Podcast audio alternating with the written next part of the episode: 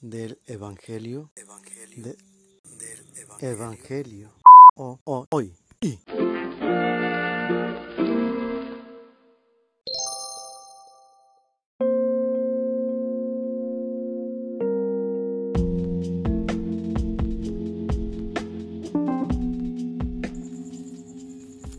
Paz y bien.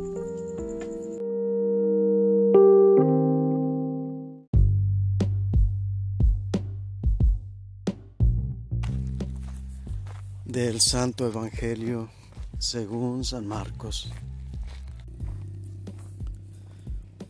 En aquel tiempo llegó Jesús a Cafarnaún y el sábado siguiente fue a la sinagoga y se puso a enseñar.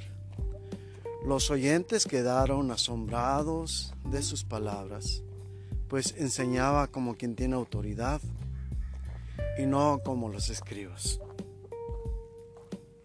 Había en la sinagoga un hombre poseído por un espíritu inmundo que se puso a gritar, ¿qué quieres tú con nosotros, Jesús de Nazaret? ¿Has venido a acabar con nosotros? Ya sé quién eres, el santo de Dios. Jesús le ordenó, cállate y sal de él el espíritu inmundo sacudiendo al hombre con violencia y dando un alarido, salió de él. Todos quedaron estupefactos y se preguntaban, ¿qué es esto? ¿Qué nueva doctrina es esta?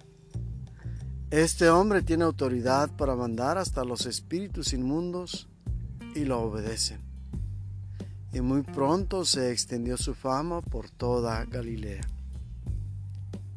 Palabra del Señor.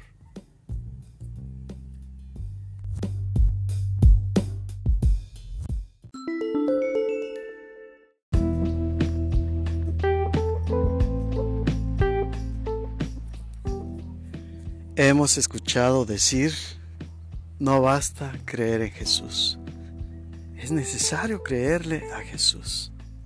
Y a esto podemos agregar, tenemos que confiar en Él.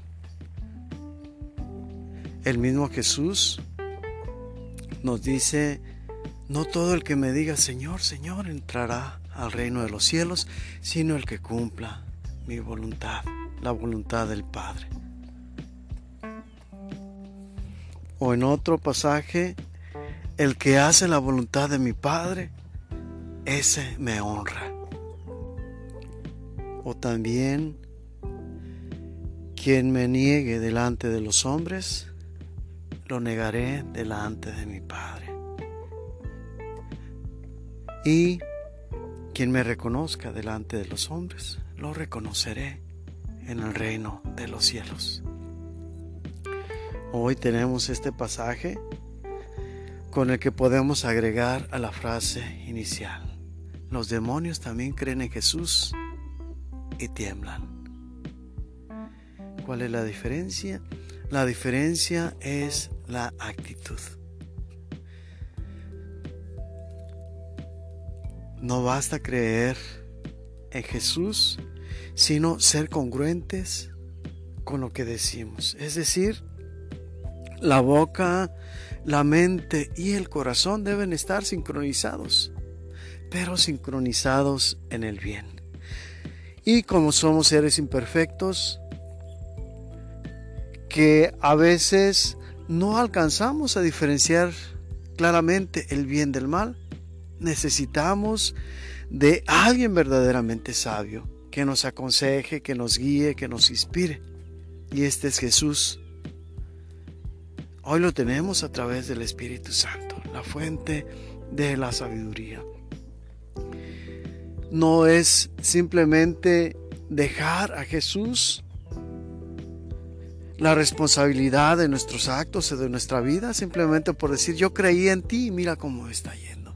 Yo creía en ti, sin embargo no pude superar este problema. Yo creía en ti, sin embargo no pude lograr aquel proyecto, no pude contra aquellas personas, no pude con esto y con aquello. Podemos agregar una lista infinita de cosas, donde creemos que el tener la fe puesta en Jesús, dejándole a Él todo el trabajo, se van a realizar las cosas milagrosas.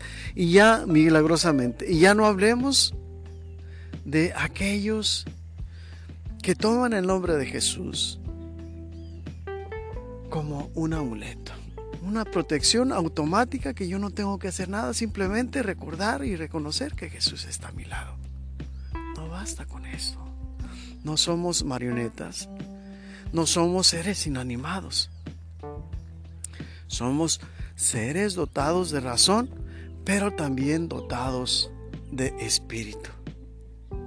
Y hemos de trabajar, de poner nuestra disposición, aquí es donde radica la diferencia, nuestra disposición, nuestra mente, pero sobre todo nuestra voluntad en Jesús. Y para eso hay que hacer lo que ya dijimos antes, con la inteligencia, reconocer quién es Jesús, reconocer el poder y la bondad de Jesús, su perfección. Una vez reconocida, ahora sí con toda confianza podemos poner nuestra voluntad, sabiendo que no es para manipularnos, no es para manejarnos como piezas de ajedrez, sino es para, por una parte, dar plenitud a nuestra vida, acercarnos a la perfección en nuestros actos y un acto va a ser más perfecto cuanto más se acerque al bien. Y volvemos a lo mismo, el bien solamente lo puede conocer claramente Dios. Sin Él no estamos capacitados para diferenciar entre el bien y el mal. Si elegimos el bien, vamos a elegir a Jesús. Pero si elegimos a Jesús, vamos a elegir el bien. Por eso es importante elegir bien para vivir en el bien, a favor del bien y trabajar con el bien que es Jesús mismo.